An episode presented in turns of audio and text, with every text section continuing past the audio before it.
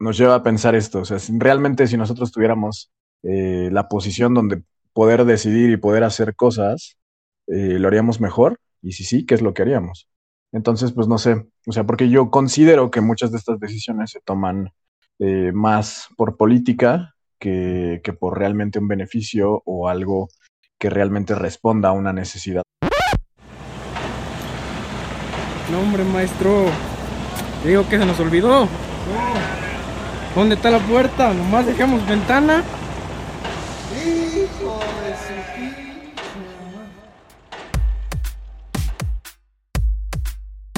Si te interesa la arquitectura y la arquitectura es un arte, ¿por qué parece que existe para chingarte?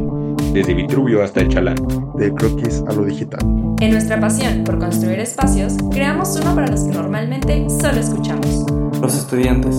Te acompañaremos en el respirador y en tu viaje en el camión. Pero recuerda. Aguas con la maqueta. Esto es Línea Radio. Arquitectura para tus oídos. Hola amigos, bienvenidos a un nuevo episodio de Línea Radio. Esta vez me encuentro con Jackie, con Gus, con Ian, Laisa, Isaac y yo, Daniela. Y pues esta vez vamos a tomar un tema que tiene que ver mucho con lo que acaba de pasar aquí en México. Acaban de suceder las elecciones. Entonces, de acuerdo a este suceso, nos empezamos a preguntar qué tipo de mejoras podríamos implementar en nuestra ciudad, en nuestro entorno, en los recorridos que regularmente hacemos como ciudadanos. Y pues me gustaría empezar preguntándoles a mis compañeros, eh, más que nada, la ruta que utilizan frecuentemente hacia sus universidades, que es lo que, lo que más hacíamos de manera presencial. Creo que desde ahí podríamos empezar y ya después si tienen algo más que decir, pues aquí tienen su plataforma. pues yo, por ejemplo, antes de la pandemia era bastante eh, este, divertido tomar el metro porque eh, solo son dos líneas. Y justamente como yo tomo el, el bicipuma, por ejemplo, para ir a Seúl, o sea, no, no, debería, no debería hacerlo realmente, pero a mí yo disfrutaba mucho el que nos prestaran las bicis. Entonces yo me iba hasta la estación universidad, que es donde está la terminal, y donde está justamente este como eh, centro de, de préstamo de bicis enorme. Y están así como que enlistadas y todo eso, y están con filas. Y, y era muy chistoso porque pues yo me jeteaba todo el camino, güey. O sea, yo, yo, yo por ejemplo, me iba al último vagón, me, me dormía no hacía absolutamente nada, llegaba, eh, eso sí, llegaba como una hora antes de mis clases, eh, me bajaba, eh, que, es muy contrastante y muy, este, siempre se me ha hecho muy, muy raro, que de un lado de universidad está como que súper ciudad universitaria, súper bonito, con jardineras, y del otro lado está de repente arquitectura social súper este, como, no, no, no sé cómo decirlo, uh, autoconstrucción y con, con este comercio súper informal. Digo, no, no tengo nada de malo con eso, de hecho ahí vive en este, bastante parte de mi familia, por ejemplo, del lado de mi ama, pero pues se me hace como que muy contrastante un lado con otro de universidad. El punto es que pues yo me la pasaba paseando con, con mi bici en, en Campus Central, desde, desde ahí, desde este, la terminal que es del Bicipuma de universidad, me iba al campus central, entonces sin pedos es como medio kilómetro, medio, kilómetro, como algo así de, de, de esta como pista para bicicletas que tiene CEU. Y pues me la pasaba paseando, porque la neta yo disfruto mucho este CEU y mucho este campus central, y, y, me relaja mucho el este hacer ejercicio, por ejemplo. Entonces, yo me la pasaba este, en la bici todo el tiempo que tenía libre y ya después, este, pues simplemente dejaba la bici en mi facultad y, y me, la, eh, y me la pasaba en mis clases. Pero no ponía absolutamente nada de atención, por ejemplo, del trayecto de... mi casa está como a unas cinco cuadras, seis cuadras del metro, que encima es, es una de las estaciones más centrales de la Ciudad de México, que es Chabacano, por ejemplo. Este, y simplemente era casi casi en automático. Es algo que me di cuenta ya en la pandemia. O sea, es como llegabas al metro eh, y en automático ya sabes el trayecto, ya ni siquiera lo piensas, güey, cuando eres chilango y ya tienes un buen de años utilizando este transporte. Me pasaba a centro médico, de centro médico ya pues llegar hasta la terminal y de, de, repente, ahora en la pandemia ya me di cuenta, a la madre, o sea, por ejemplo, este centro médico tiene este eh, tiene no, no solo para exponer el arte en la parte del medio de, del transbordo, sino también este, tiene un chingo de tiendas. En general, el metro tiene un chingo de tienditas, pero por ejemplo, Centro Médico es de los, este, ahorita, durante la pandemia, donde ponen más bazares. O sea, y pues, informales, por ejemplo, ahorita que han eh, estado habiendo como que lo de, los este, colectivos feministas que están poniendo sus, simplemente, pues sí, chacharas en el piso. No me había dado cuenta que la estación por la que yo pasaba era de los que más tenían eso como que remarcado hasta que un amigo que es foráneo y que apenas este justamente antes de la pandemia se vino a estudiar aquí, se dio cuenta, es como, güey, o sea, de repente el trayecto eh, lo ves con otros ojos, pues porque sí, o sea, cuando, cuando una persona extranjera se pone a analizar lo que para ti es cotidiano, pues ya no, ya, ya, ya lo empiezas a apreciar o lo piensas a ver con otros ojos. Me parece que es, pues sí, algo que, que, que yo me di cuenta eh, que, que es algo importante que no, que, no, le, que no realmente contemplaba de, de cómo yo, eh, cómo modificaba la forma en la que yo me, me, me, me, movía en ese espacio tan siquiera, güey. Y pues sí, simplemente creo que era en automático, pero lo que más disfruto es este, la, la ciudad universitaria del trayecto. ¿Quién sigue? O sea, yo vivo muy cerca de mi universidad, entonces, para mí era muy fácil porque yo llegaba literalmente en un autobús y solamente tenía que caminar como afuera de mi fraccionamiento y afuera de mi fraccionamiento tomo mi autobús y me deja enfrente de la universidad. Entonces, era muy era muy cómodo realmente y nunca me puse a pensar como en el trayecto, porque cuando no cuando yo no me movía en autobús, me movía con mi papá, o sea, mi papá me me llevaba o me traía. Entonces, Creo que la gran ventaja que tiene Puebla es precisamente, a diferencia de lo que comenta Ian, es que en, la, o sea, en, Puebla las distancias son muy cortas, sobre todo si tienes como la gran ventaja de vivir en una zona céntrica como por donde yo vivo. Entonces, yo llegaba, pues, les digo, como, o sea, en, auto llego en cinco minutos o en diez, si hay tráfico, y en, en autobús no me hacía como 40 minutos, una cosa así. O también tomaba el transporte de mi universidad. También transporte de mi uni llegaba como a mi fraccionamiento. O literalmente me dejaba también enfrente. Entonces yo siempre tuve todas las comunidades del mundo para moverme a mi universidad. Y era muy divertido porque...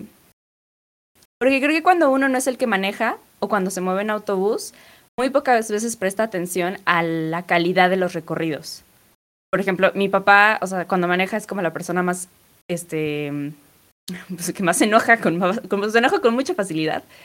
Entonces, recuerdo que una de las cosas que decía es que pues cuando hay muchos baches en Puebla, que no sé si les ha tocado, pero pues para nosotros hacen mucha, mucha burla que, con que Puebla te recibe con los baches abiertos. O de repente hay ciertas zonas de terracería por las cuales no les gustaba este, pasar. Hay unas, unas bajadas luego bien intensas donde a mucha gente se le apaga el carro, eh, se inunda. Yo tengo, tengo un amigo, bueno, no es un amigo, es un conocido que tuvo un una pérdida total de automóvil porque se le inundó en una bajada que está rumbo a mi universidad. O sea, vas llegando por una avenida principal y luego te das la vuelta por una por una este por una rampa hacia otra calle. Entonces, en esa bajada se inunda, pero en serio cuando llueve, entonces ahí se quedó el vato su auto y ahí tuvo pérdida total del automóvil porque se le inundó. Entonces, creo que, creo que uno de los grandes problemas de Puebla es la calidad de sus calles. O sea, entre inundaciones, baches, terracería, de repente es adoquín, de repente es concreto, de repente es otra cosa. Entonces, es algo que, les digo, o sea, cuando, cuando tú no eres el que manejas o cuando solamente tienes que subirte al autobús o cuando vas en el, en el asiento del pasajero, realmente no te das cuenta de ello. Lo que sí me llego a dar cuenta, por ejemplo, es cuando camino. Yo camino mucho a la ciudad, entonces Sí me molesta mucho de repente como estos cambios de sección entre las banquetas, que tienes una banqueta de 60 centímetros, de la cual la mitad es un poste de luz, o, y luego tienes ya una banqueta mucho más amplia, y de repente te quedas sin banqueta, entonces es como muy incómodo. Creo que, creo que es, es una de las cosas respecto al trayecto que puedo recordar para mi universidad, una de las cosas más incómodas es, precisamente eso, o sea, como que no está planeado para que sea continuo. No sé si me estoy explicando. O sea, pero ¿cómo te ibas si no te llevaba tu papá? ¿En bus? ¿En O sea, autobús? un solo, un solo, un solo autobús te dejaba. En efecto, ¿Cuánto tiempo hacías? como 40 minutos. Ah, Ok, ok. ok. Y ah, en contra o a favor de las, ¿cómo se llaman estas madres? Que son como, como divisores de las, de las ciclovías que sirven como para confinar los carriles con los que se caen los de Puebla. Que los quiten o que los dejen. Yo creo que se llaman tumbapoblanos, si no me equivoco. Es- En efecto, los tumbapoblanos. De ahora en adelante los llamaremos los tumbapoblanos. Y la neta es que yo creo que funcionan, o sea, cuando, cuando se usan correctamente, ¿no? O sea, para empezar, cuando ves los videos de cuando los poblanos se caen, yo soy de Puebla y la neta es que lo reconozco, y el gran problema es que no usan las cebras. Entonces es como, tú, ¿cómo no quieres caerte si no estás viendo, uno, por dónde caminas, y dos, ni siquiera te estás pa- pasando por un paso peatonal? O sea, eso es para empezar cultura vial del peatón.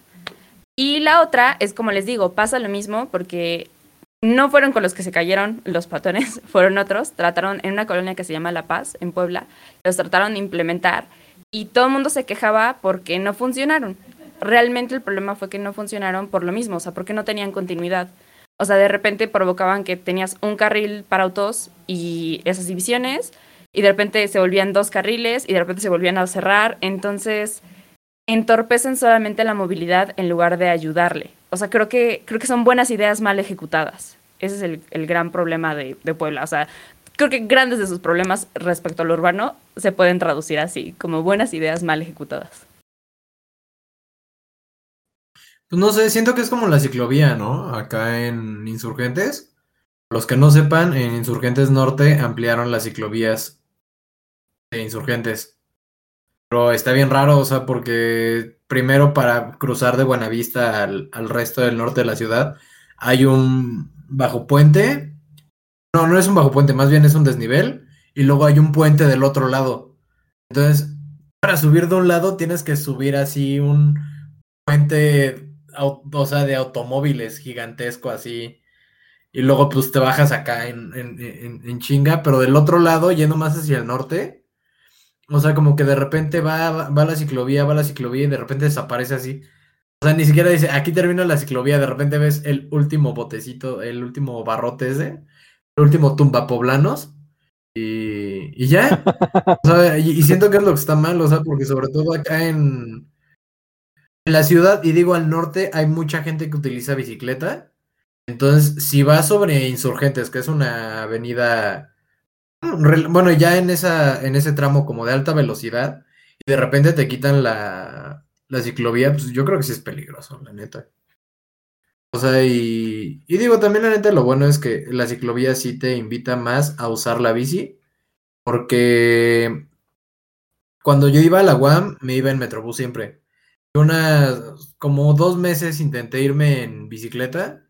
La neta, pues sí fallé, banda, sí, me dio, me, dio culo porque una vez pasó un, camión así, un tráiler más bien, así a escasos 50 centímetros de mí, pero muy rápido, o sea, nada más sentía como el pinche aire me empezaba a jalar hacia el, hacia el dulce beso de la muerte y ya desde ese día preferí volver a irme en Metrobús. Entonces, o sea, no sé, siento que sobre todo en ese tipo de zonas es donde más se debería implementar el, la ciclovía para darle seguridad a los, a los trabajadores principalmente, o sea, porque los trabajadores pues, también luego usan bicicleta o cosas por el estilo y salir en la noche o en la mañana que está hasta el queque todo, o sea, sí, este, ah, creo que crearía un impacto muy grande tener ciclovías en zonas donde los trabajadores sí las necesitan y no como una atracción este, turística o común. Oigan, somos, somos una ciudad cool. Somos como el Ámsterdam de, de Latinoamérica, vengan. Y pues no. Bueno. Siento que no dije nada, banda. Yo quiero complementar. Si si nadie más tiene lo que decir, voy a complementar tu comentario. O sea, creo que igual, las, o sea, creo que las ciclovías son como un arma de doble filo, porque en efecto pueden ayudar o pueden solamente como perjudicar todavía más. Entonces, en lo personal, cuando implementaron la ciclovía en Puebla, hablando precisamente de las elecciones y de estas decisiones que se toman más como por campaña que por otra cosa, pues la ciclovía es como un ejemplo de esa infraestructura que, que se quería dejar para que se viera que se hizo algo durante un periodo electoral, ¿no? Entonces, a mí lo que me llama la atención de la, de la ciclovía de Puebla y una de las razones por las cuales a veces la odio con toda mi alma es que está mal planeada. O sea, realmente está introducida en una zona en la que, en la que se vuelve incómodo recorrerla. No sé andar en bici, entonces sinceramente no sé qué tan pesado sea recorrerla en bicicleta, pero la yo, yo les digo, me gusta mucho caminar, entonces eh, las veces que la he recorrido hay ciertas zonas que es muy incómodo porque uno no tiene sombras, entonces si vas como a las 2 de la tarde, 12, si tienes el sol a todo lo que da, y dos, está justamente en medio de una avenida tremendamente grande. Bueno, no toda, pero algunas secciones, que es la que, al menos la que yo más recorro, está sobre una avenida que se llama la Vía Tliscatl. Entonces, en esa avenida, pues son como cinco carriles, si no mal recuerdo, de cada lado. Y tú vas caminando y es horrible porque todo el trayecto que estás caminando estás recibiendo el impacto sonoro de autos y autos y autos pasando. Entonces, genuinamente es incómodo, pues, caminar por ahí. Entonces, les digo, sinceramente no sé cómo sea la experiencia en bici. Mi hermano la usaba mucho para moverse a la universidad, así que al menos reconozco que, que para moverse en la ciudad funciona. O sea, yo tengo muchos amigos igual que a, la que, que a la universidad llegan a través de la ciclovía. O sea, cumple con su función de movilidad. Sin embargo, creo que de nuevo está mal ejecutada respecto a la comodidad y confianza que se le podría brindar al usuario. ¿Sabes qué es lo que pasa? O sea, creo que sí, sí atiende esa necesidad y le da su espacio al usuario que va en la bicicleta, pero otra de las cosas que yo me doy cuenta, o sea, yo vivo un poco lejos de la zona céntrica, digámoslo así. Entonces, esa zona eh, regularmente sí tiene estos espacios destinados y planeados, pero de mi lado, donde yo vivo, o sea, yo vivo en la delegación Iztapalapa, y cero hay ese tipo de cosas. Nada más hay como una mini marquita en las vías em, donde se ve la así de que según pasan los ciclistas, pero cero hay como una designación del espacio y eso, la verdad, sí se han visto muchos accidentes aquí y creo que es una de las partes que es un gran contraste dentro de la ciudad. Hay zonas, así como el Metrobús, por ejemplo, hay zonas donde lo tienen mejor ejecutado. O, por ejemplo, eh, la ecobici, no sé si han escuchado esa. Aquí en la Ciudad de México, pues hay un sistema también como de transporte donde rentas la bici, la pagas ya sea anual, mensual. Entonces llegas con tu tarjetita, la pones en la maquinita y este y te prestan una bici. Todas se supone que son iguales y nada más ajustas el asiento. Pero estas vías de, de Ecobici eh, solamente pasan más como por las zonas, digamos, pues más urbanizadas, por así decirlo, con más, este, mm, ¿cómo se dice? Eh, más comercial. Eh, por ejemplo, el Ángel de la Independencia, Reforma, Chapultepec, Insurgentes también. Me parece que hay una estación cerca de CU, más o menos cerca, este, pero está muy alejado de otras zonas que conforman también la ciudad, entonces no hay tanta accesibilidad para todo tipo de, de usuarios, ¿no? Te tienes que ir hasta allá para poder tomar algo de esto, entonces es parte del contraste que existe en la ciudad.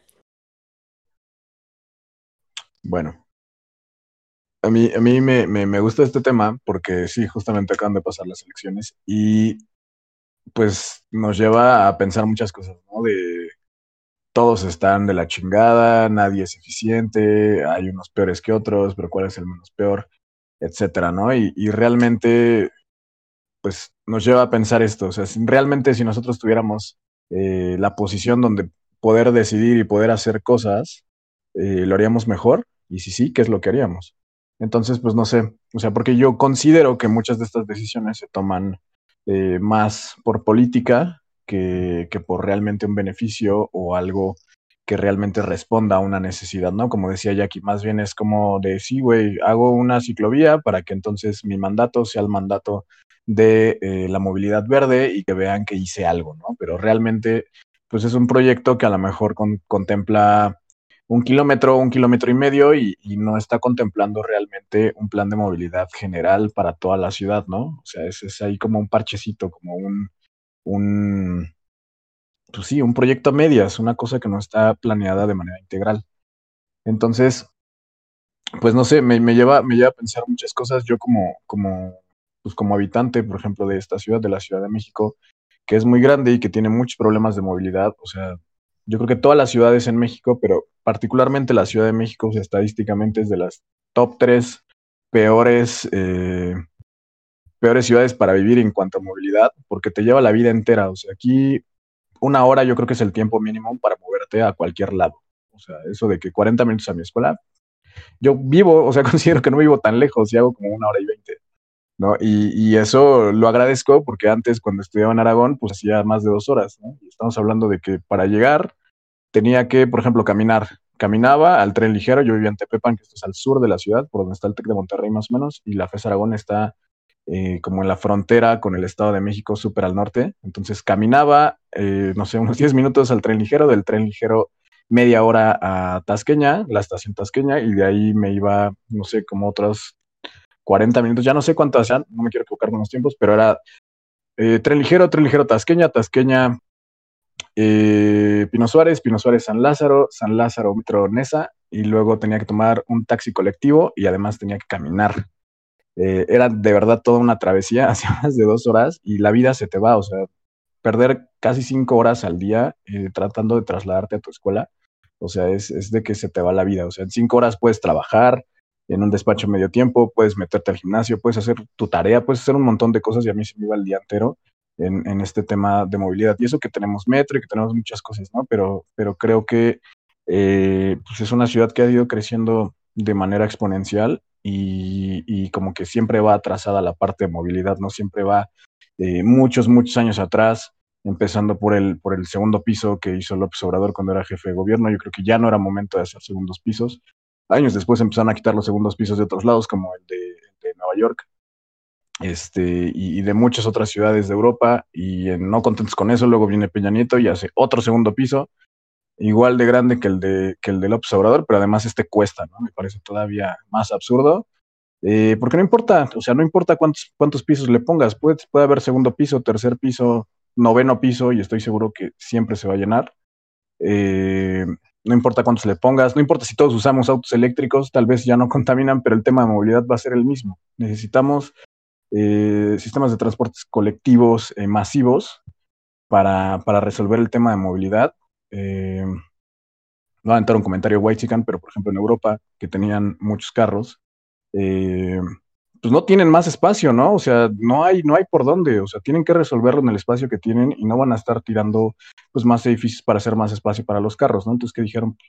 A la goma, eh, recortamos, recortamos carriles y ponemos un sistema de transporte, por ejemplo, el tram, que es, es como, pues sí, como un tren ligero, un poquito más grande, tal vez es eléctrico y eh, pues circula a nivel de calle, me parece no tan invasivo, eh, pues a nivel de peatón se ve como si fuera un carro más, un camión, pero pues cabe muchísima gente y es 100% eléctrico y me parece una solución súper chingona. Eh, ¿Funcionaría aquí? ¿Quién sabe? Del tren ligero lo quitaron, o sea, bueno, lo quitaron eh, de las... O sea, ya existía un tranvía hace muchos años, me parece que algunos pasaban incluso por portales y por otros lados, pero pues lo quitaron. Eh, yo creo que la gente no respeta, también tenemos ese gran problema, ¿no? Que, que, es, que es el tema de la educación. O sea, decía Gustavo que le, parecía peligroso andar en bici, pues lo es, o sea, todos los años mueren muchísimos ciclistas y, y, mucha gente que es como muy inconsciente, ¿no? Y muy envidiosa, muy eh, egoísta, yo creo es la palabra, de que se quejan, que dicen, ay, es que, pues, ¿cuántos ciclistas pasan? Pues, güey, los que tengan que pasar, cabrón, o sea, no es la comodidad del, del que maneja un vehículo, güey. Vale madre si no te quieres subir al metro, vale madre tu opinión, güey. O sea, aquí el rey de la calle es el peatón. Eso es lo que dice la pirámide de movilidad.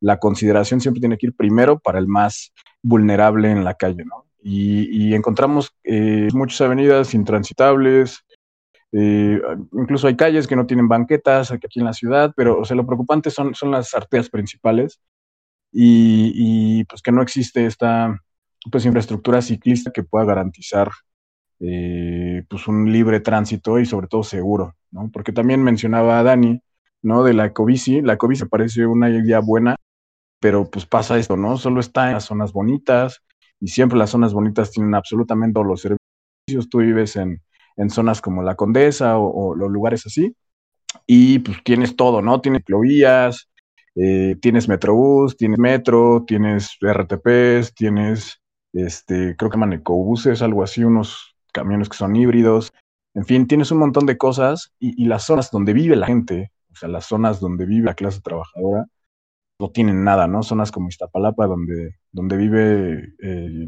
creo que 2.5 millones de, capitalinos, o sea, es, creo que la demarcación más poblada, no hay, no hay nada, ¿no? Y lo que hay son unas ocurrencias que dices, no mames, como el, el trolebús elevado, me parece un, absurdo. O sea, está chido que hagas un trolebús, güey, pero ¿por qué necesitas hacer un puente para poner el trolebús, güey? O sea, ¿por qué, ¿por qué en una avenida donde además ya hay un metro trazado, güey? O sea, ¿por qué no estiras el metro y lo conectas hasta el fondo de la avenida y, lo conectas con la otra línea del metro, a lo mejor, ¿no? La de Metro Puebla y toda esa zona del oriente que también está súper necesitada, ¿no? No sé, no sé, no sé por qué no lo hacen, seguramente un tema político, como todo lo que sucede mal en esta ciudad es un tema político. Y entonces generas una infraestructura carísima, enorme, eh, súper invasiva, que genera eh, pues estos bajopuentes peligrosísimos, feos a la vista, o sea, muchísimas cosas, ¿no? Yo me imagino, el otro día estaba, estaba pasando, fui a casa de mi abuelita, ella también vive en Iztapalapa, y vive eh, sobre esta avenida, justamente donde van a ser eh, el, el trolebús elevado, ¿no? Y me quise imaginar cómo sería eh, cruzar, cruzar este eje 8 que es tan importante a nivel de calle, ¿no? O sea, yo me iba a cruzar, pero la tenía que pasar por un puente donde sé que asaltan, sí, o sea, casi siempre, y lo que hice fue mejor tomar un camión para que me cruzara el puente vehicular y no cruzar por el puente peatonal, ¿no? Que muchas veces esos puentes también son antipeatonales porque están diseñados para la comodidad del automovilista, no para, para satisfacer las necesidades del peatón, ¿no? ¿Y qué pasa entonces si, si, si hundes toda la infraestructura eh, vehicular, ¿no? Chingue su madre, o sea, va a ser más caro, sí, pero, pero, güey, o sea, que hagas a la ciudad realmente más habitable para el peatón, ¿no? O sea, yo creo que resolvería un montón de cosas de delincuencia, de convivencia, de movilidad y, concientizar a la gente que usa eh, vehículos, ¿no? O sea, yo recuerdo eh, estas, estas intervenciones, por ejemplo, donde hacen ciclovías, normalmente las trazan primero, o sea, nada más las eh, usan balizamiento, es decir, pintan las calles, como la de insurgentes, y luego ya si funciona, si la gente lo acepta, lo hacen ya, digamos, con una obra civil más, más, este, eh, más grande, ¿no? O sea, ya ponen estas, este, estas cosas con las que se caen los poblanos para contener este, el carril, para confinar el carril o, extienden la banqueta, etcétera, etcétera. Y, pues bueno, mucha gente se queja, ¿no? Dice, ay, es que este, eso nada más hace más tráfico. ¿Y qué, güey? Pues bájate el carro entonces, güey, ¿no? O sea, es, es, justo, es justo la razón, incomodarte a ti para que te tengas que bajar de tu carro y sirve que le bajas eh, la obesidad y el sobrepeso a la población mexicana que tanto afecta. Y, estaría bien chido que pudiéramos andar todos en bici. ¿no? También las distancias son muy grandes. Seguramente yo llegaría vomitándome a la escuela si me fuera en bici.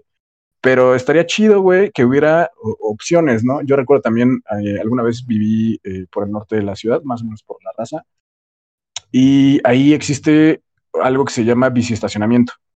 Entonces, tú de tu colonia te vas en bici, llegas al metro y en el metro hay, hay, una infraestructura que cuida tu bicicleta, ¿no? O sea, tienes ahí como una credencial, un pedo así, te registras, vas, estacionas tu bici y ahí se queda segura guardada en lo que tú tomas metro, te vas al lugar de trabajo y cuando regreses a tu casa no tienes que caminar ni andar, eh, pues no sé, tomando taxis o, caminando en la oscuridad, pues ahí mismo puedes tomar tu bici y te regresas, ¿no? Y haces ejercicio, tomas tu bici, tu bici no se pierde y creo que pues también eh, es, es una opción si pudieran garantizar este, si pudieran garantizar que eso hubiera en todos lados, ¿no? Por ejemplo, yo he visto metros acá, este, um, de la línea 12, que algunos tienen, pues estos como arquitos, ¿no? Para, para amarrar ahí tu bici, que seguramente se la van a robar si dejas, la dejas ahí y cuando regreses de trabajo ya no va a estar.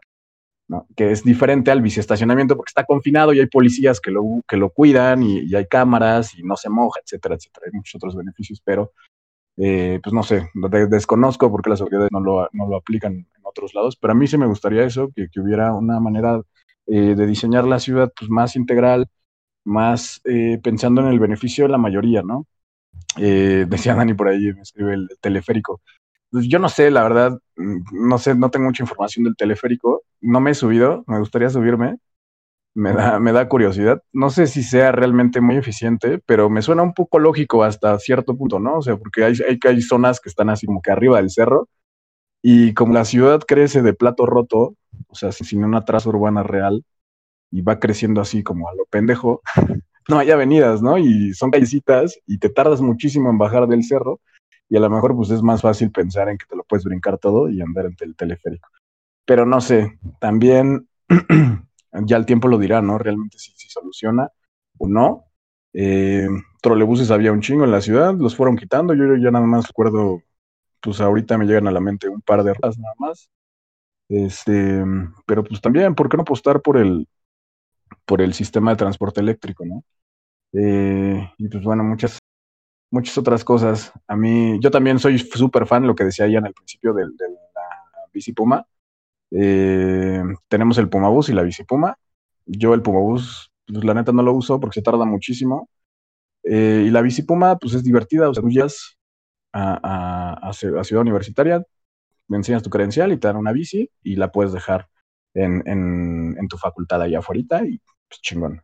O sea, pero que existiera algo así en toda la ciudad estaría de huevos. Eh, creo que ya existía, no con Ecobici, había otras marcas que eran privadas, eh, pero otra vez, por un tema político, pues creo que las quitaron.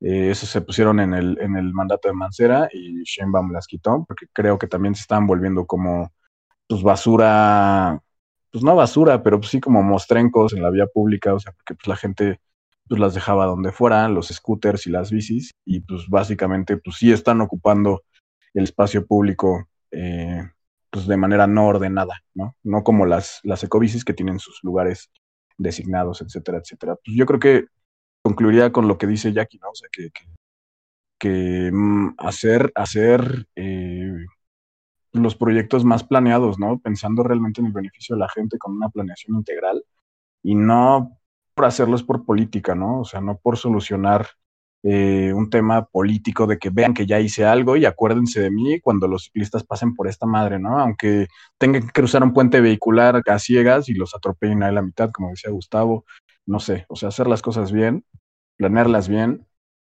y pues nada, ojalá pudiéramos hacer que en esta ciudad eh, los tiempos de traslado se, se, se redujeran. La verdad es, es espantoso todos, o yo creo que la mayoría de los de aquí vivimos en esta ciudad y yo creo que llegar a la casa de cada uno de nosotros nos toma mínimo una hora, si no es que más. Eh, y pues es, absurdo, ¿no? o sea, debería ser algo de media hora, algo de 40 minutos máximo, o sea, del lado a lado de la ciudad. O sea, tampoco es que sea gigante la ciudad, pero, güey, es que es súper ineficiente, o sea, puedes recorrer una distancia enorme en metro en media hora y esa misma ciudad la haces por arriba en carro o en camión y te haces el doble o el triple, ¿no? Eh, no sé, más, más, más planeación urbana y menos política, diría yo. Y pues ya me voy a callar porque hablo un. Sorry. Yo me quiero agarrar rápido como de un comentario que comentaba Isaac, eh, vale la redundancia, sobre, bueno, dijiste dos cosas que creo que son muy relevantes. Bueno, tres en realidad. Uno fue que dijiste que muchas veces los proyectos se piensan así como voy a hacer un kilómetro, dos kilómetros, o voy a hacer como una manchita. O sea, realmente no lo voy a pensar como en su totalidad. La segunda que comentaste fue precisamente de ojalá existieran como las cosas que se hacen bien en toda la ciudad. Y la tercera, lo de que todos los problemas son por tema político, ¿no? Y precisamente como agarramos este tema que parece más movilidad, pero en realidad lo agarramos por, por esto, ¿no? Precisamente por, porque si tú tuvieras la oportunidad, ¿qué harías? Yo creo que eso es muy, real, o sea, que algo que, todo político debería de hacer, no importa si es como, o sea, es precisamente pensar en que alguien más va a después tomar su lugar. O sea, creo que hay un gran problema, al menos desde mis ojos y por las cosas que yo veo en mi ciudad. O sea, voy muy poco a la Ciudad de México y no conozco toda la Ciudad de México como para saber cómo funciona. Pero yo estoy consciente de que en Puebla hay un gran problema acerca de que precisamente como es una lucha de partidos, los proyectos que hace una, un, un gobierno, el siguiente los abandona. Entonces, creo que es un gran problema porque precisamente por esa, esa estira y afloja de mi partido es mejor, mi partido es mejor, creo que se pierde una gran oportunidad realmente de utilizar la ciudad para lo que es creo que lo que debería de pasar en, en, un mundito ideal es que precisamente estos proyectos se pensaran en su totalidad, o sea, pensando que las ciudades son un órgano completo. No deberían de funcionar por manchas, no debería de ser como, ah, esta es la zona cookies y esto está alejado de la mano de Dios, sino que realmente si son una ciudad, pues debería de funcionar en su totalidad. Entonces, si yo empiezo un proyecto y estoy consciente de que en seis años no me va a dar tiempo para generar algo padre, entonces lo empiezo. Y, lo empiezo pensando en que el que viene después de mí tiene la oportunidad de continuarlo. Y creo que eso es algo que no sucede en la política mexicana y es una de las razones por las cuales nuestras ciudades son un caos.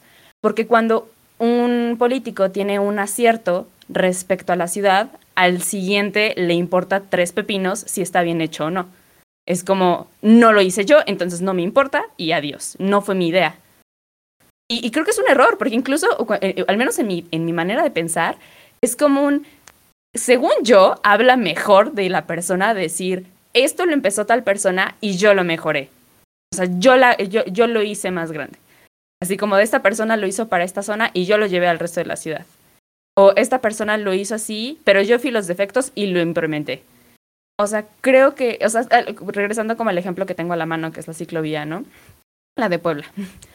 Eh, eh, decir, bueno, o sea, el otro gobierno hizo la ciclovía, pero yo le puse sombra para que fuera más cómoda habitarla, ¿sabes? O sea, algo como, algo súper básico como ese tipo de cosas, creo que muchas veces en la política mexicana se les va, o sea, simplemente prefieren, no voy a hablar acerca de llenarse o no los bolsillos, sino simplemente hablar de imagen, ¿no?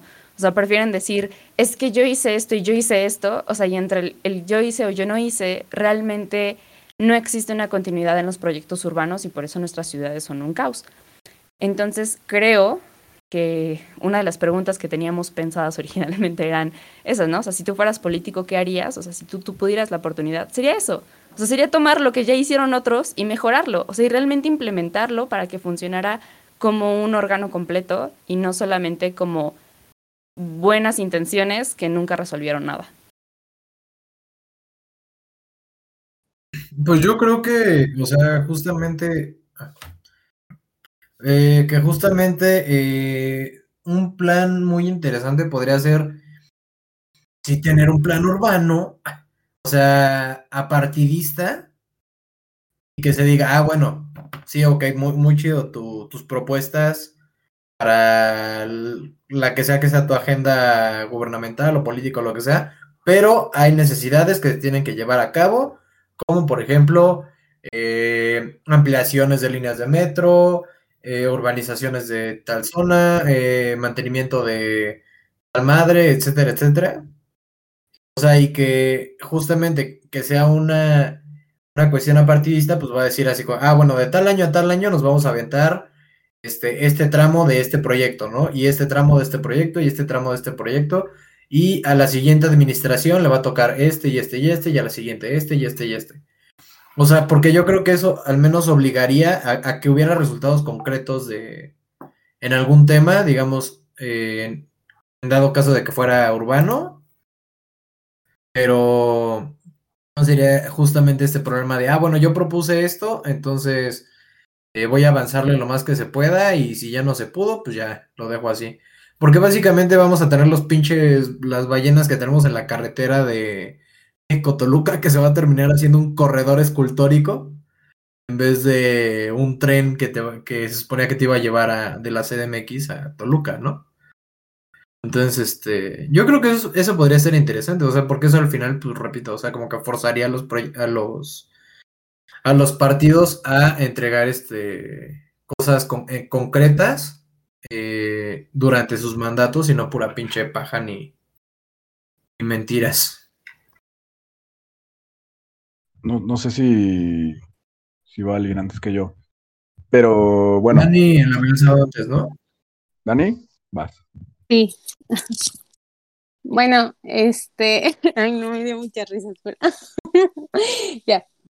Eh, bueno, de acuerdo a lo que dijo Gus, eh, creo que sí tiene que haber un análisis profundo de cómo es nuestro país específicamente. Que, que los partidos, los candidatos, las propuestas se adapten a cómo es, porque no podemos hacer o utilizar las mismas estrategias que hacen en otras partes del mundo, en otros lugares.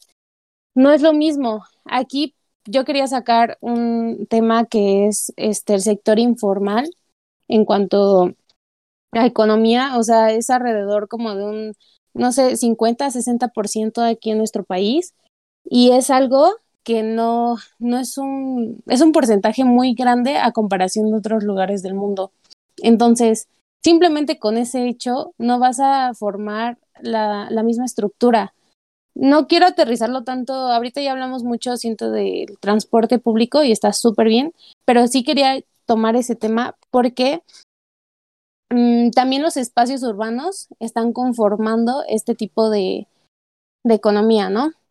ya sea un puestito de, de garnachas, este, un puesto de que afuera del metro regularmente vemos mil como puestos de comida para trabajadores, para estudiantes, y es una forma de apoyo para el usuario que, que traslada en esa zona y para la persona que va a tener ingresos por ese medio.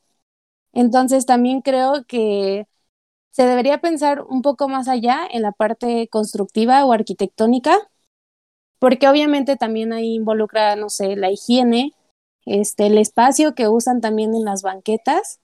Digo, yo aquí que estoy, están pasando los de los tamales, pero yo que estoy aquí como, ay, no puedo. Bueno, cuando empezó eh, la construcción de la línea dorada, antes de eso en las zonas de las banquetas no había nada, nada de puestos, nada. Y eh, yo estoy en una parte que es más o menos una zona elevada. Más bien es la zona elevada del metro. Y regularmente estos puestos se ven como en unas vías subterráneas y así. Pero aquí se empezó a llenar un buen de, de puestos la banqueta y todo.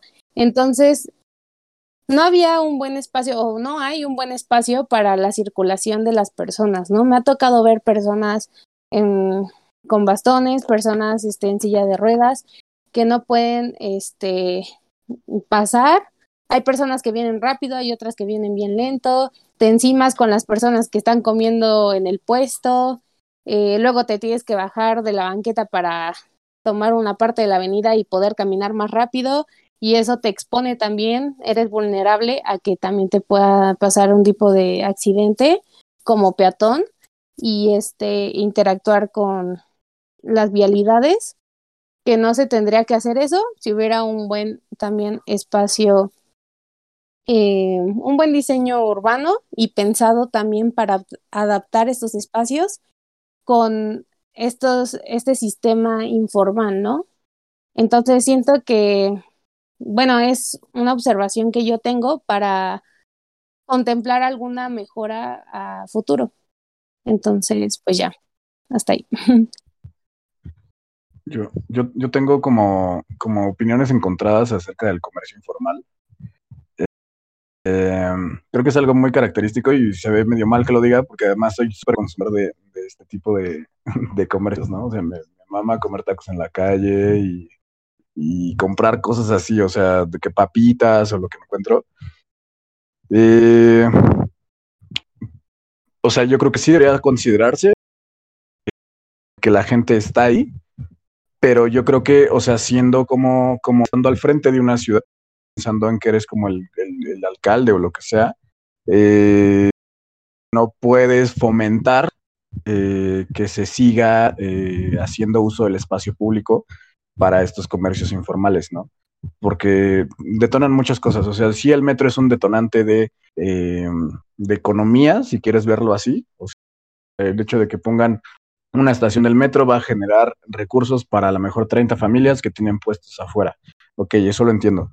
Pero son 30 familias más que no están pagando impuestos, sin embargo, están usando eh, la infraestructura de la ciudad, ¿no? A lo mejor me estoy escuchando muy eh, derecho o conservador o lo que sea, pero es que si hay gente, o sea, si la clase trabajadora está pagando impuestos porque la gente que, que vive del comercio informal no tendría que pagarlo, o sea, a veces como que nos llevan a eh, pensar en ellos como, como si fuera algo conmovedor o que nos diera lástima, así de, ay, es que, pobrecito, güey, alguien que tiene un puesto en la calle gana muchísimo más que un Godínez. Y el Godínez paga, paga, paga impuestos, ¿no?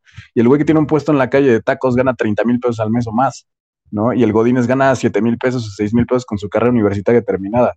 Entonces, tampoco es envidia de, güey, acabemos con, con el comercio informal, pero simplemente ver una manera eh, de regularizarlo y, de de hacerlo, pues no sé, o sea, llegar a un punto medio a lo mejor, porque además todas estas madres son una mafia, o sea, hay, hay, hay algún líder que, que, los regentea a todos, que los agrupa a todos y que hace acuerdos políticos y que a todos esos, o sea, el estar en la calle no es alguien que llegó y puso su puesto y listo, ¿no? O sea, es alguien que, que le paga renta a alguien, ¿no? Y le paga renta a algún eh, líder eh, de comerciantes y ese líder de comerciantes eh, negocia con eso con los políticos. Entonces, eso pues es una práctica muy usada, por ejemplo, no sé, por el PRD por muchos años, de, güey, pues a todos los, todos los comerciantes, pues tú garantízame sus votos y yo, este, pues los dejo estar en la calle, ¿no? Pero pues es gente que está colgada de la infraestructura eléctrica, de la infraestructura, este, no sé, o sea, tú pasas en un lugar de noche donde está lleno de puestos y es súper peligroso, hay ratas pasando, es insalubre, o sea, hay muchas eh, cosas negativas también, ¿no? O sea, obviamente, por eso digo que tengo como, como sentimientos encontrados, porque amo estos puestos. O sea, yo compro ahí, me mama comprar eh, comida en la calle, pero, pero no sé, yo creo que si yo fuera autoridad de una ciudad, trataría de, eh, pues de hacer algo con ellos, ¿no? O sea, no, no darles más beneficios para que sigan invadiendo la calle y que siga existiendo más población que no paga impuestos pero que sí usa servicios, ¿no? Porque pasa, pasa mucho así en, en otras zonas, ¿no? Eh, por ejemplo, todos estos llamados antorchistas y, Frente Popular Francisco Villa y muchas otras de esas eh, organizaciones, eh, pues es sabido, ¿no? Que llegan, invaden un treno y, luego ya no sacas de ahí, ellos construyen y luego eh, pues negocian otra vez eh, con los políticos. Así de, güey, te garantizo los votos de todos de toda mi organización a cambio de que tú nos regularices los predios, ¿no? Ven si me pongas servicios, venga si me pongas agua, luz, este, todo lo que necesito para que este, este asentamiento se vuelva regular, ¿no? Y así es, ha ido creciendo la ciudad y por eso hay muchas zonas de Iztapalapa y del oriente y de, la, de, muchas zonas de la ciudad que crecen así, o sea, crecen como sin planeación, con falta de servicios, eh, etc., ¿no? Otra vez eh, siento que me estoy oyendo derechoso y me caga, pero, pero es que, oye, hay que hacer algo, hay que hacer las cosas bien, por eso la ciudad está mal, güey, ¿no? O sea, porque ha crecido mal y todo es como una bola de nieve de que una cosa lleva a otra y otra y otra y otra, y todo está mal, ¿no? O sea, como de, pues sí, güey, o sea, ¿cómo quieres que paguen impuestos, güey? Si tú con los impuestos de todos modos no haces ni madres, güey, de todos modos te los robas. Y es como, bueno, güey, ¿cómo quieres que me baje del carro si el sistema del, de transporte público no es eficiente? Eh, y pues no sé, o sea, yo creo que en algún lado tiene que empezar, este, no sé, la, la, la el sentido común, ¿no? Eh, de, de, empezar a actuar bien y, actuar eh, en pro de la ciudad, ¿no? Y yo creo que, pues no sé, de todos modos todo esto es hipotético, yo no soy político ni voy a hacerlo, pero si estuviera en mis manos, yo creo que sí me gustaría, al menos en los proyectos que, que tienen un impacto urbano, eh, traer a la gente que sabe de eso, ¿no? Porque muchas cosas son, son decisiones políticas que no tienen ni puta idea de urbanismo, ni puta idea de arquitectura, ni puta idea de nada, y las hacen a lo güey. Y, y, y, no sé, o sea, yo traería primero, o sea, a lo mejor a una mesa, a una reunión, a la gente que vive ahí, a la gente que sabe de ese tema, y, y no sé, o sea, traería un chingo de consejeros como de por qué vamos a hacer un pinche trolebús elevado, ¿no? Por ejemplo, ¿no? Por qué vamos a hacer un CETRAM, por qué necesitamos privatizar el espacio público, ¿no? O sea, hubo un, un berrinche de, de, del gobierno anterior de la ciudad porque querían eh, hacer en, me parece que era en reforma, eh, un, como un sendero, ¿no? Un, camino largo donde iba a incluir comercios y ciclovías y bla, bla, bla, y se veían poca madre los renders, pero, pero al final de cuentas, ¿qué era? O sea, ¿por qué necesito que haya una tienda de ropa en, en una avenida, güey? O sea, ¿por qué lo necesito? O sea, ¿por qué necesito privatizar el espacio público? Es, esa era la, como la verdadera intención, ¿no?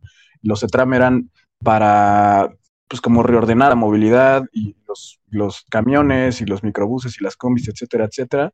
Pero qué cagado, güey, que al final lo, lo construyen y no se resuelve el problema, pero ahora ya tenemos un cine, ya tenemos un Sears y ya tenemos este un chingo de tiendas que antes no había, güey, ¿no? Y es espacio público, es espacio que es de todos.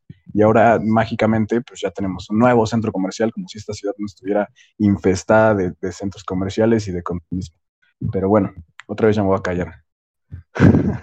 Así como este... se nos queman bosques y aparecen sembradíos de aguacates. Exactamente, de la misma manera.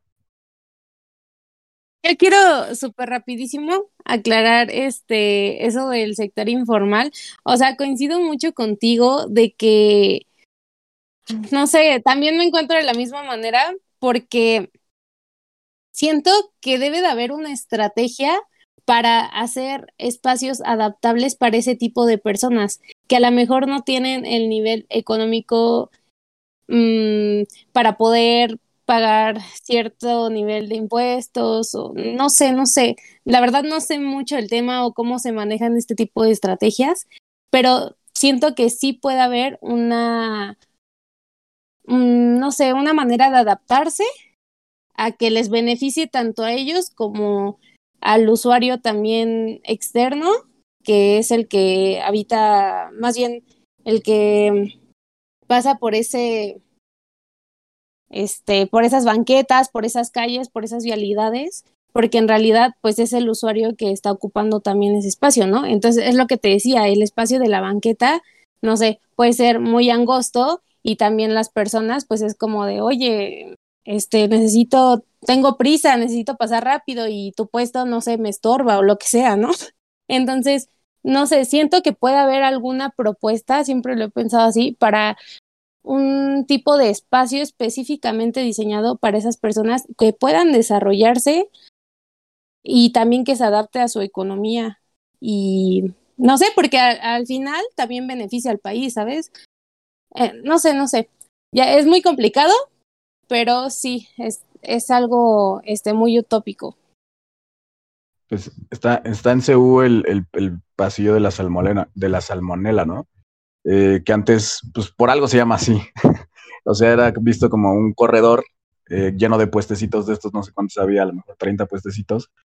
Y pues en la noche pasabas y yo así me tocó ver muchas veces cucarachas y ratas y así. Y pues bueno, lo que hicieron, no sé quién fue, o sea, no supongo que tuvo algo que ver el gobierno este, local. Y pues construyeron puestos bien hechos, bien diseñados, este, pusieron banquitas y pues ahora se ve mucho más salubre. Creo que ahora los obligan a pagar eh, electricidad. No sé si pagan impuestos, yo creo que no, pero al menos la electricidad yo veo que tienen ese medidorcito y este, ya, ya no tienen que estar ahí poniendo un, este, un, una trampa, no sé cómo se llama, como un diablito en el, en el poste de luz de, de la calle, ¿no? Porque también, pues todo eso, pues es, es, energía pública de la ciudad y pues todos los puestos de la ciudad están colgados de la red este, de la ciudad, ¿no? Y no pagan. Eh, pero bueno, al final, pues a lo mejor se resolvió el tema de, la salud, o sea, los estudiantes necesitan dónde comer barato y yo he comido ahí, me gusta comer ahí, es barato, eh, ahí está variado y pues bueno, al menos ya se ve más limpio. Pero, pero pues no sé, o sea, no sé si se puede hacer en todos lados, ahí siento que no estorba, pero en otros lados, por ejemplo, vivía en otro lado donde había una avenida que en la noche la iluminaron y era como muy seguro pasar por ahí porque no había obstáculos a nivel eh, de los ojos. Y pues más tardaron en ponerlo bonito que en que llegaron así un montón de puesteros a invadirlo y después a un vecino eh, pues lo asaltaron ahí y lo, se murió, lo mataron. Eh, porque pues caminar por ahí pues ya no era ya no era seguro, ¿no? O sea, pues es que no ves, no ves quién te sale de los lados, ¿no? Entonces lo asaltaron, se resistió y lo mataron. Entonces, pues no sé, es complicado, yo no quiero ser insensible con la gente, yo sé que se ganan eh, dinero de manera honesta, pero yo lo que haría como autoridad sería tratar de regularizarlos al menos, ¿no? O sea, si de todos modos los que existan, no, no sé, a lo mejor ponerles un número, hacer un patrón, tener los datos de la gente y, no sé, a lo mejor fabricar algún sistema eh, amable de cobrarles impuestos a lo mejor más barato, pero que pues, toda esa gente que genera economía, pues que también eh, pague impuestos, igual que todos, ¿no? O sea, no, no viéndome como el gandalla del gobierno de dame, dame, dame, sino de que, güey, pues si los godines pagan, ¿por qué tú no, güey? Si has ganas más que ellos. Este, pero bueno, no sé, o sea, tal vez sí, o sea, si no quitarlos, al menos saber los que ya están y ver que no se reproduzcan más, porque como, o sea, desde mi punto de vista, desde que quitaron, por ejemplo, todos los, todos los ambulantes del, del, centro histórico, sí se ve mucho mejor, sí es mucho más caminable, sí es mucho más seguro, sí es mucho más salubre eh, que cuando estaban todos los puesteros, ¿no? Y es gente que pues, se gana la vida igual, lo que hicieron creo que fue hacerles como plazas y este y ahí los metieron, ¿no? En la plaza y pues ya si tú transeúnte quieres comprar esos productos, pues vas a la plaza y los compras. Pero no sé si aplica en toda la ciudad, yo creo que es un tema bastante complejo. Yo quería hablar ahorita de este pedo porque mi familia trabajó en ese pedo. O sea, al inicio de la secundaria, nosotros trabajamos, digo, tampoco en una en un tianguis, pero en una como bazarcito en centro médico que se pone los fines de semana y durante, ¿qué? Como tres, cuatro años estuvimos todos los fines de semana yendo a montar todo ese desmadre de la, del puestecito, güey. Y tres cosas. Número uno, o sea, es un desmadre, es bien pinche cansado, es de los trabajos más este, desgastantes que me ha aventado al Chile, porque además estar todo el perro día ahí en el, en el puesto es, es insufrible. Número dos, sí, sí tiene razón este Zarco, sí se gana más a veces que un profesionista. Y número tres, eh, eh, es que cada tianguisito, cada bazarcito, por así decirlo, tiene su organización o sus organizadoras, por ejemplo, en este caso de centro médico, eh, y ahí depende pues, de quién paga o, o si pagan impuestos, güey. Como dice este Zarco, o sea, puede ser que lo lleve tal vez de repente un grupo criminal, en el caso de Tepito, eh, que es algo que no que, queríamos apuntar justamente y por lo que elegimos el bazar de centro médico, o puede ser que lo lleve de repente el PRD, güey, y es como, tráeme todas las cines de estos güeyes al final de, o en, época de elecciones, y a los que quieran votar, este, de repente eh, le vamos a dar un apoyo por este, ser este, la clase trabajadora de los negocios informales, y le vamos a dar no sé qué tanto. O sea, porque eso, hacían, por ejemplo, en época electoral. Y justamente también eh, llegué durante bastante tiempo a trabajar en ese pedo. No solo en, ese como bazarcito, que, o sea, un bazar es un tianguis, pero fresa. Entonces, este, yo creo que eh, también me tocó trabajar en la parteñera, en el, pues sí, un, tianguis, y justo la parte de eh, buscar dónde colocarte o buscar el negocio informal, pues es difícil, pues porque como dice también Sarco, no te puedes poner en cualquier lado. Me tocó, en, por ejemplo, en el, en el, este, en el metro, aquí en Chabacano tengo una, una anécdota de que de repente estaban los policías ahí eh, vigilando a los este, vendedores informales. Yo en esa época, al inicio de la facultad, me puse a vender, este, era el güey de los dulces o el güey de los muffins, de las galletas de Costco, güey, que yo las compraba con mi dinero y me ponía por todo Campo Central a venderlas. Este, entonces iba regresando eh, y vi como los policías estaban ahí simplemente viendo a los güeyes que estaban en el pasillo de, de, Chabacano. Entonces me acerqué con un policía, le pregunté si no había pedo con que yo vendiera ahí. Me dijo, no, no hay, no hay pedo, este, pero no aquí, sino, este, ponte a vender este, en el, casi en los torniquetes. Subo a los torniquetes y de repente está el jefe de estación así con todo y su trajecito, güey. Nada más me volteé a ver y es como, ver, ya me cargó la chinga. Y apenas me vio sacar todas mis cosas, me dijo, pues no, yo, yo no autorizo que tú estés vendiendo aquí y además, si no este, tienes ahorita para darme, te voy a traer a los, a los policías que, que me dijeron que vendiera ahí y te vamos a llevar a no sé qué tanto, el MP y cosas por el estilo. Entonces, pues justamente viendo los dos, las dos partes de la moneda, tanto como los que se esfuerzan y que no dudo la neta que sea por necesidad, no por gusto, este, para trabajar de negocio informal, como los que se aprovechan de eso, que no necesariamente puede ser, eh, como tú dices, o sea, los, los grupos criminales, puede ser la misma administración que te ponen topes o ponen con intenciones este, políticas eh, por detrás para querer este, sacar provecho del trabajo de otras personas. Yo creo que el meollo de todo este asunto, como el 90% de las cosas, de los problemas que tiene México, pues es la corrupción, al fin y al cabo. O sea, como quieren mordida, pues al fin y al cabo, como, ¿cómo, güey? ¿Qué, qué, qué hacemos? No, no puedes llegar a un cargo político porque llegas de repente endeudado con un chingo de gentes y, y, y, encima con la gente que, que, que, votó por ti. Entonces, como tienes que darle cargos políticos a los que te apoyaron, ya ni siquiera te da tiempo de, uh, de cumplir con tus este, promesas de campaña.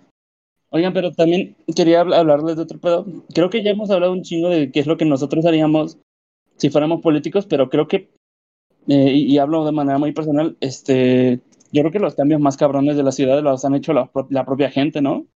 O sea, yo hace poco fui a un a Huerto Roma Verde, eh, este, a un curso, bueno, un curso, un, una conferencia de, este, de un colectivo, bueno, un colectivo de varias personas, de, de varios colectivos, valga la redundancia, se llamaba Cultiva tu Cuadra. Justamente lo que ellos estaban proponiendo es, pues vamos a rehabilitar los espacios públicos que son pinches, eh, con nuestro propio varo, con nuestro propio esfuerzo, vamos a, este, como, hacerlo bien y pues vamos a hacerlo porque a nosotros no nos hace hacerlo.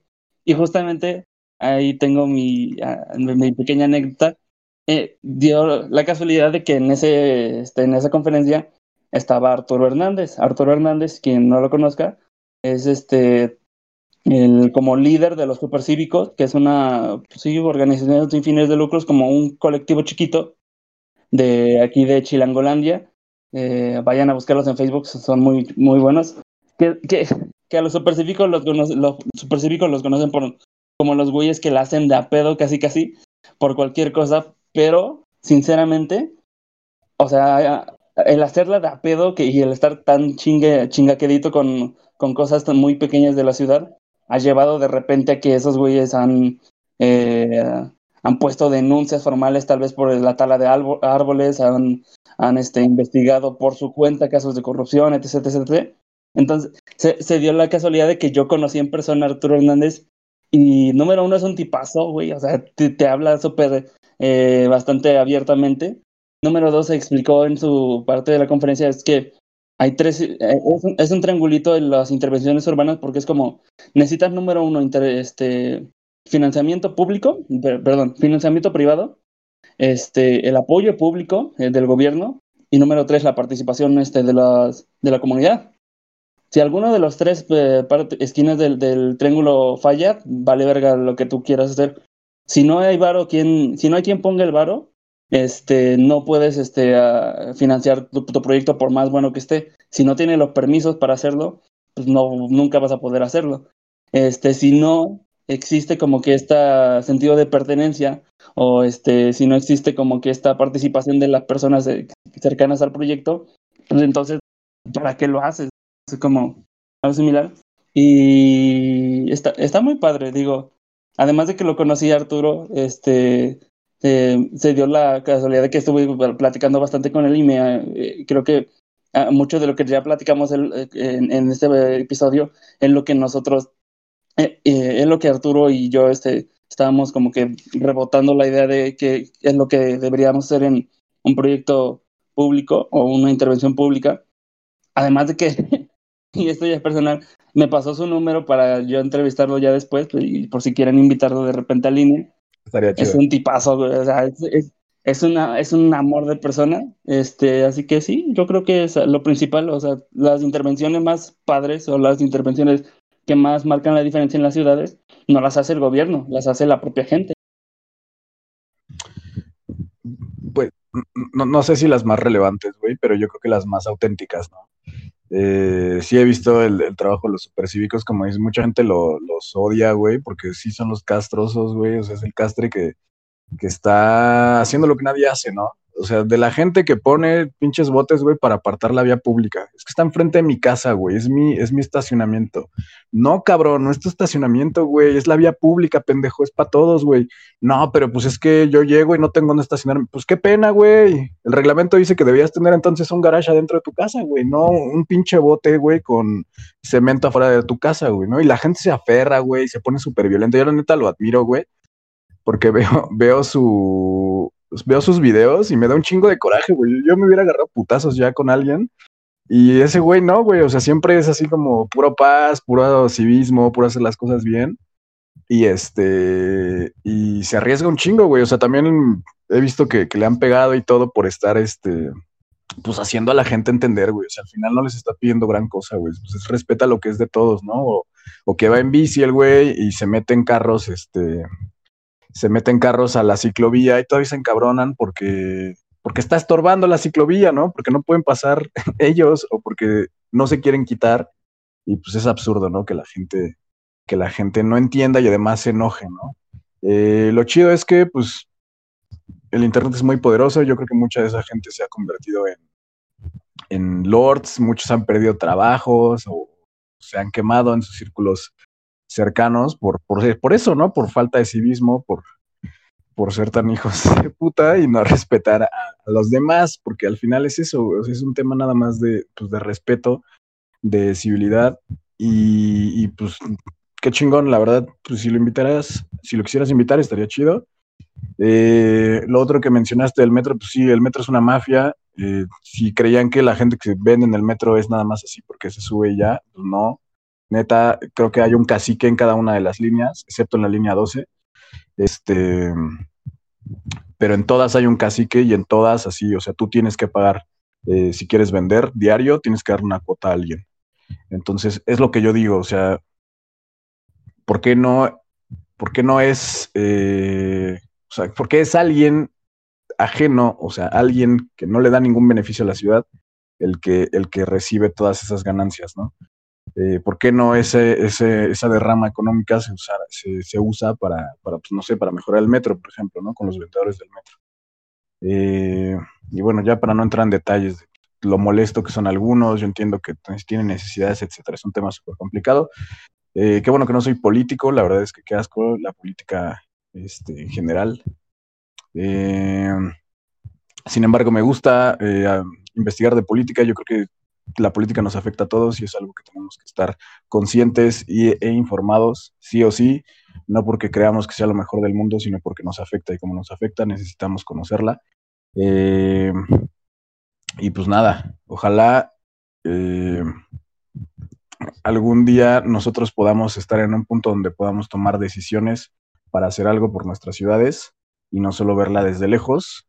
Eh, normalmente la gente que toma decisiones, por alguna razón, digamos, en temas urbanos son todo menos urbanistas, menos arquitectos, menos gente que sabe de construcción o de ciudad. Eh, siempre acaban siendo abogados o acaban siendo de lo que sea. Eh, y pues no sé, estaría chido que por alguna vez fuera alguien que mínimo sepa algo del tema, ¿no? Y pues bueno, nada, es todo lo que quiero decir, quiero dejar hablar a los, a los demás. bueno, creo que es el podcast en que menos he hablado. Este, o sea, yo, yo estoy súper de acuerdo en que la ciudad está como hecha un caos, está hecha más que nada con proyectos inclusos y, y también de que no, no se sigue un plan urbano en sí, sino que simplemente se quieren colgar la medalla y ya. Eh, otra de, de mis opiniones, desde mi perspectiva, es que creo que sí es, es muy importante el hecho de que sí se implemente como tal bien lo de las ciclovías, pero no solo como para hacer bonita la pues la zona, o sea, porque lo ves y dices, ay, pues es, no, no es una zona bonita ya, no, sino simplemente bien porque a muchos como que sí nos gustaría usar más la bicicleta, pero hay muchas personas que todavía no respetan ese tipo de vías, ¿no? Eh, y en el caso de, de las vías automovilísticas como tal, también creo que es, es un plan muy hecho al aventón.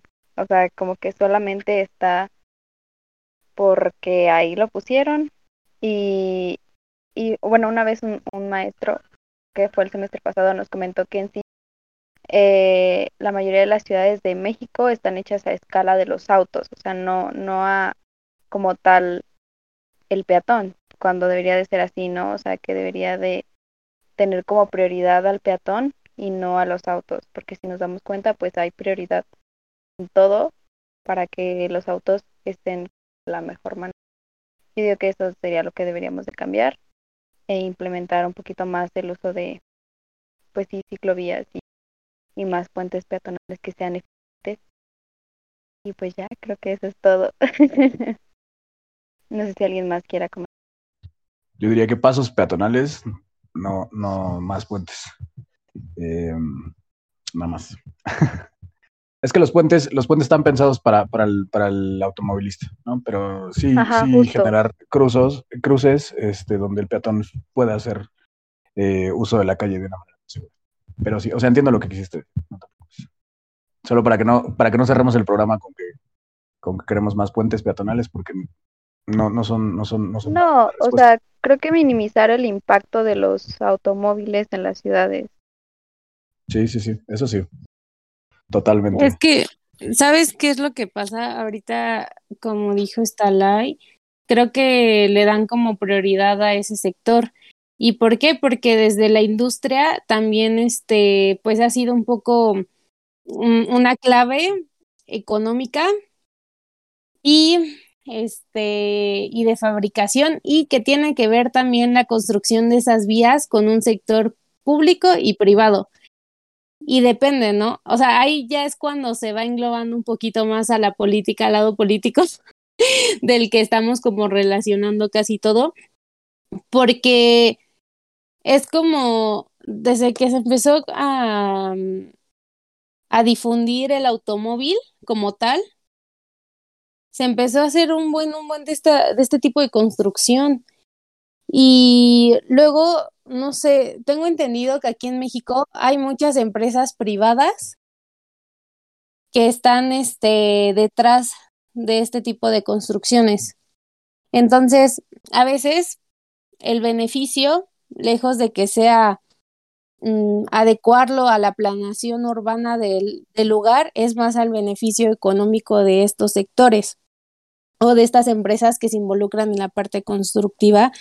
Y pues porque sabemos que el automóvil es como un medio súper, súper eh, demandado y es de lo que más satura también las vialidades y de lo que más puede haber un, un retraso en cuanto a los tiempos o eficiencia que pueda haber en los desplazos también de, de un lado a otro, ¿no? Aquí en la ciudad.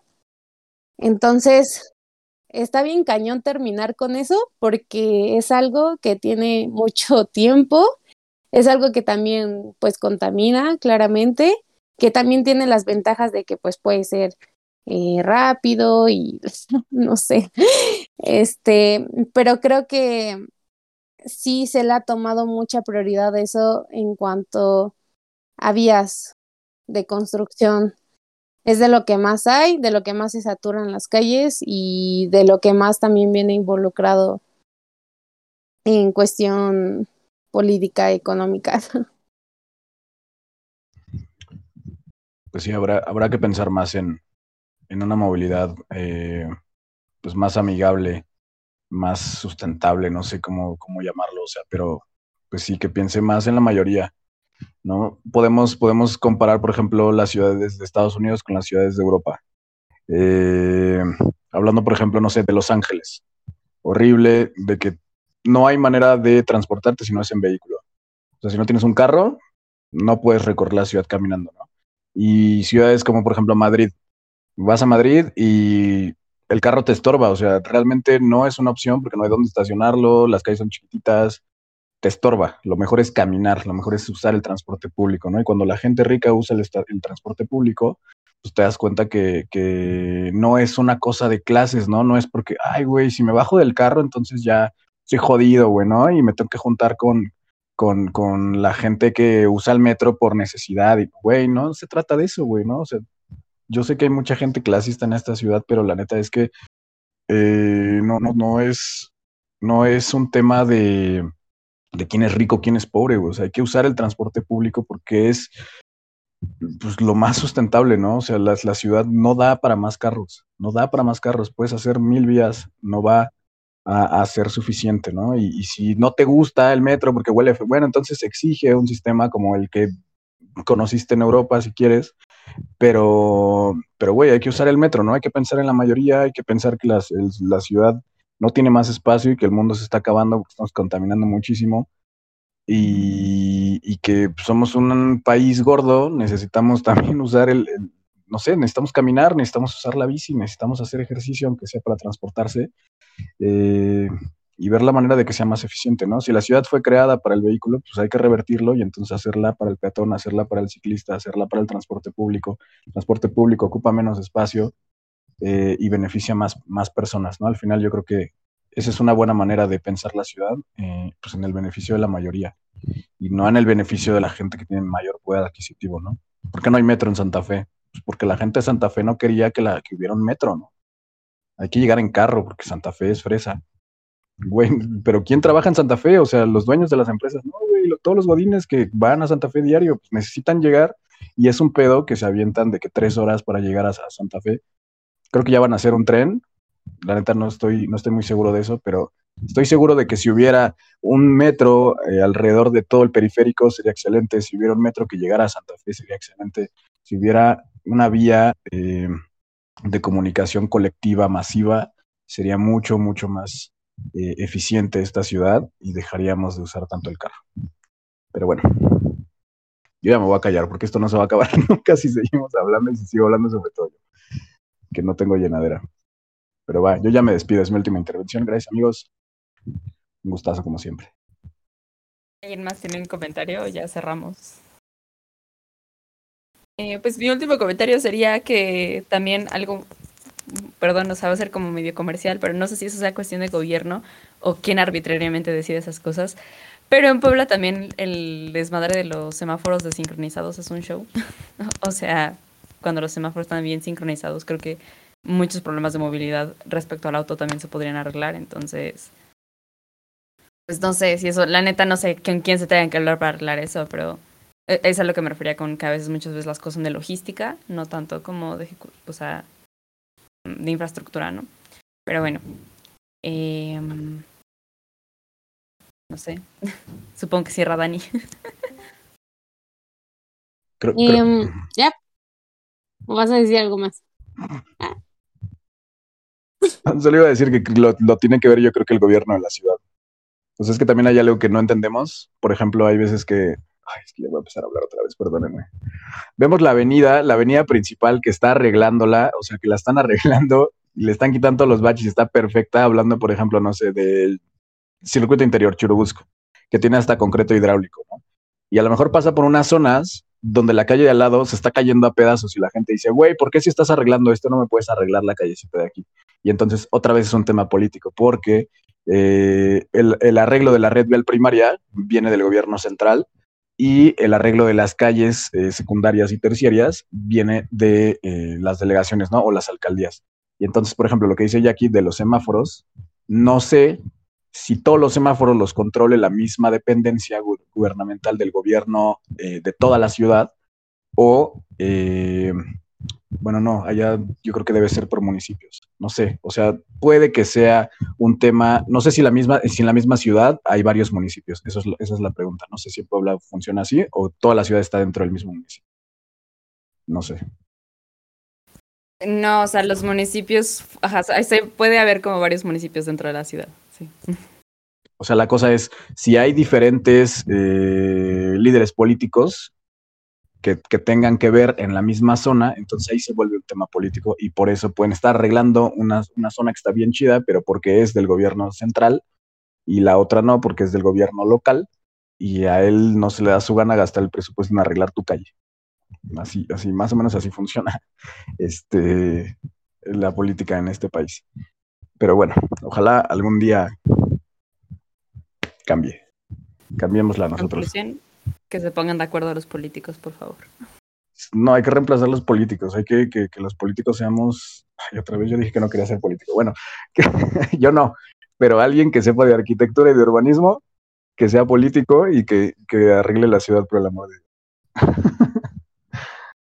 Isaac para gobernador.